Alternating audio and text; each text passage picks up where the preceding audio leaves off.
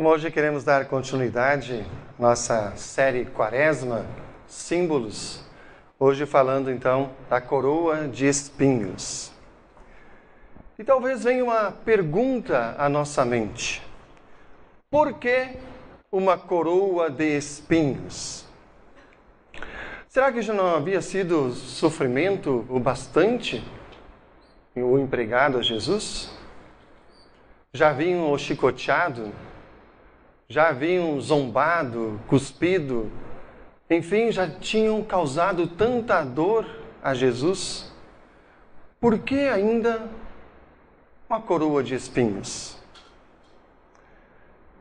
Certamente não foi pelo causar mais dor a Jesus que colocaram nele uma coroa de espinhos. Foi para fechar com chave de ouro, vamos dizer assim, a zombaria de Jesus. Por quê? Porque no julgamento de Jesus, uma frase que foi uma pergunta que foi feita a Jesus foi: Tu és o rei dos judeus?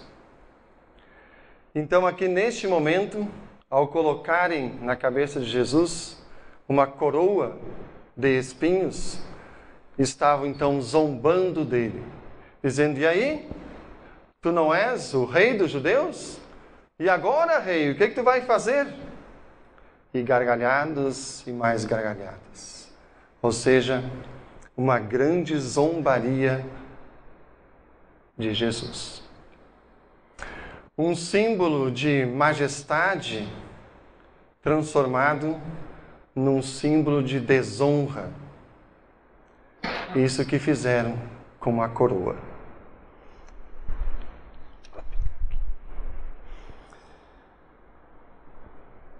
O que será que lembra vocês a coroa de espinhos? O que vem à mente de vocês quando pensam uma coroa de espinhos? Quero ajudar vocês.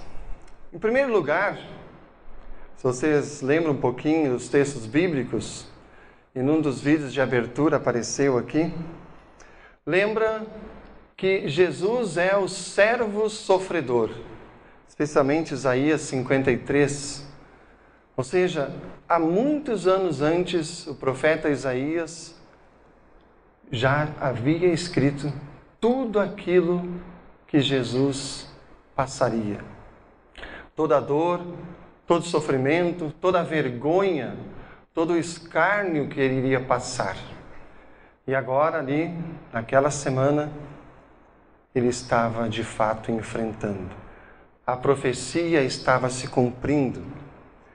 Então, quando vemos a coroa de espinhos, já vem esta lembrança do servo sofredor. De fato, Jesus estava sofrendo tudo aquilo que havia sido descrito pelo profeta Isaías. Outra lembrança que vem à mente é a lembrança da maldição. Mas como assim maldição? Maldição sobre Jesus? O que ele havia feito de errado para ser considerado maldito, para tomar sobre si maldições? Convido vocês a viajarem bastante no tempo até o livro de Gênesis.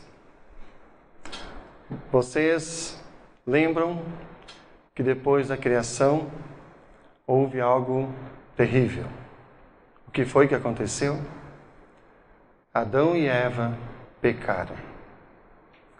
E uma das consequências desse pecado foi justamente Deus dizer, em Gênesis 3,18: A terra produzirá ervas daninhas e espinhos. E agora, aqui, depois de preso, de chicoteado, Jesus recebe uma coroa de espinhos. Um fruto da maldição que Jesus colocou após a queda em pecado.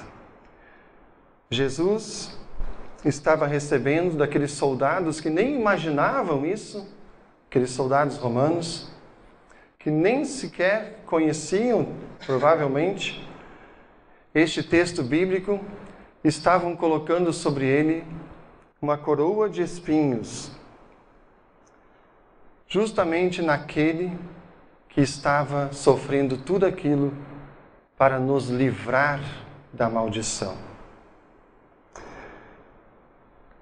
O apóstolo Paulo, na Epístola aos Gálatas, ele diz que Cristo nos resgatou da maldição da lei, fazendo-se Ele próprio maldição em nosso lugar. Jesus é um rei. Isso é outra lembrança que nos vem à mente quando vemos a coroa, essa coroa de espinhos. Ali no momento ele estava sendo zombado por aqueles soldados que colocaram aquela coroa de espinhos sobre ele. Mas, certamente, esse Jesus que de fato e de verdade é um rei, um dia todo o universo se curvará diante dele.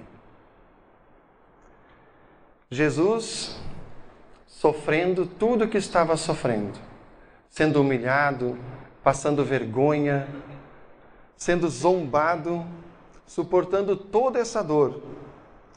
E tudo isso com um único propósito: nosso benefício, para conquistar o perdão dos nossos pecados, para nos conquistar a salvação. Então, como ovelha indo ao matadouro, ele não abriu a boca, sofreu tudo calado espinhos.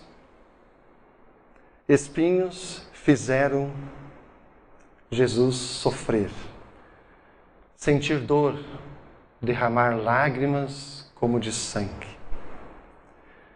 Espinhos falam de laceração, ou seja, Jesus foi dilacerado com a coroa de espinhos. Aqueles espinhos rasgaram a sua cabeça penetraram fundo, espinhos, muito sofrimento causaram a Jesus. E agora eu pergunto a cada um de vocês: que espinhos estão fazendo você sofrer neste momento? Das vidas de vocês? Que espinhos estão causando dor? Estão fazendo lágrimas serem derramadas? Seriam espinhos de uma enfermidade? Um dia, meio que por acaso, foram ao médico e lá, num exame solicitado, apareceu uma doença que vocês não esperavam, ou de um familiar, ou de um amigo. O quanto esse espinho tem afetado a sua vida. O quanto esse espinho tem feito você sofrer. Você pensar que a vida que parecia que estava tão bem, mas agora não está mais. Quando chega uma enfermidade, às vezes a gente vai fazendo ali um tratamento, tentando não pensar muito nela, mas o espinho fica ali espetando e de vez em quando faz sangrar, faz a gente chorar. Este espinho está te incomodando agora? Ou quem sabe seriam os espinhos das dificuldades de convivência na família? Entre marido e mulher, que de repente o diálogo não está fluindo muito bem ou na educação dos filhos, que talvez estejam lá na infância e correm, pulam e parece que nada segura eles. O não parece sim e o sim eles não ouvem. Ou estão naquela fase da adolescência que muitos chamam de aborrecência, que parece que nada adianta a gente falar também ou estão na juventude, naquela época das descobertas, e que os pais tentam dizer: olha, não é bem assim. Ih, pai, teu tempo já foi.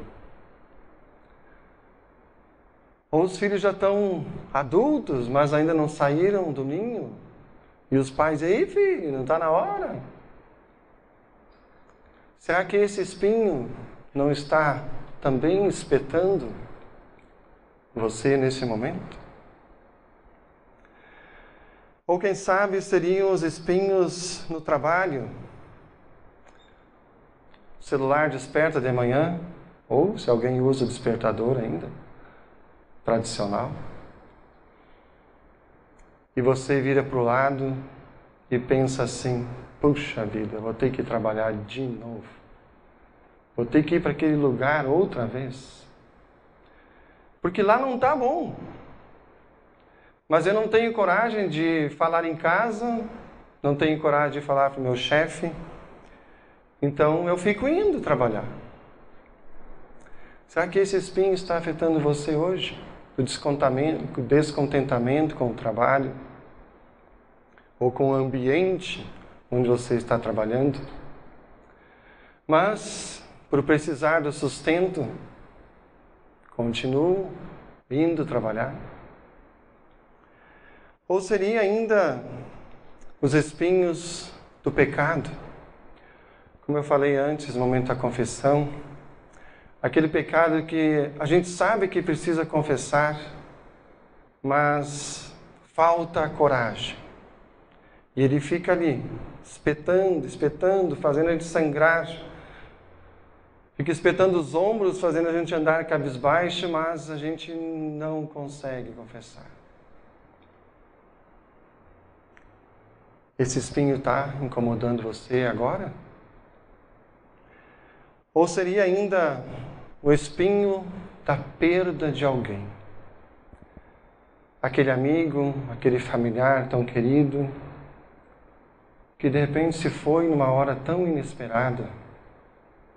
Ou mesmo que a gente estivesse esperando por causa de uma enfermidade, mas que mesmo assim é um espinho que crava tão fundo que abre um buraco no peito. Um vazio tão grande que parece que nada vai conseguir fechá-lo. Algum desses espinhos está ferindo você nesse momento? O que você tem feito com eles?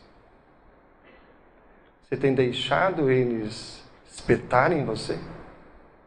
causar dor, derramar lágrimas, rasgar o seu coração? O que você tem feito com esses espinhos? Espinhos fizeram sim Jesus sofrer, chorar, sentir muita dor. Mas esses espinhos não venceram Jesus. Jesus que é rei, Jesus que tem autoridade, ele diz para você agora: Eu quero transformar os teus espinhos em flores. Eu quero transformar a tua tristeza em alegria. Eu quero transformar a maldição em bênção. Quero transformar a morte em vida. Por isso, Jesus te faz o convite. Venha a mim e lance sobre mim os teus espinhos. Venha a mim que eu quero transformar a tua vida. Quero compartilhar duas situações de transformação que aconteceram ontem à tarde que encheram a minha tarde de alegria. Tenho acompanhado, e a Andrea também, né, Andrea? Duas colegas que têm enfrentado espinhos na sua vida. Espinhos de enfermidade. Uma das colegas está com o seu esposo diagnosticado com câncer, fez todo um tratamento e aguardava o resultado de um exame. E ontem à tarde, estava sentado na minha sala e ela abre a porta chorando, mas o choro da alegria. E disse: Pastor, o exame deu bom, ele está curado. Logicamente, depois ela abriu o parênteses: é curado, mas precisa continuar aquele tratamento né, indicado.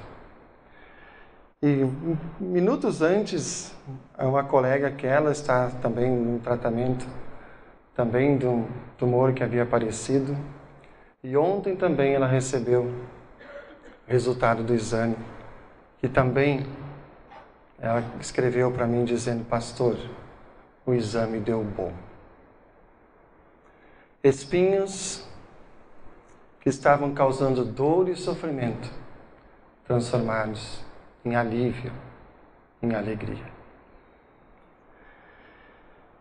Nesse momento eu quero perguntar ainda a você: que coroa você almeja conquistar na sua vida? Seria a coroa do sucesso profissional?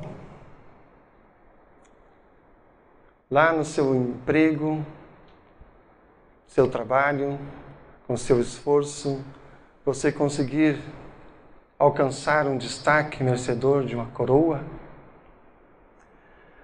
Ou dentro da sua casa, a coroa de um bom pai, uma boa mãe, um bom esposo, uma boa esposa, porque está conseguindo gerenciar bem os relacionamentos dentro de casa?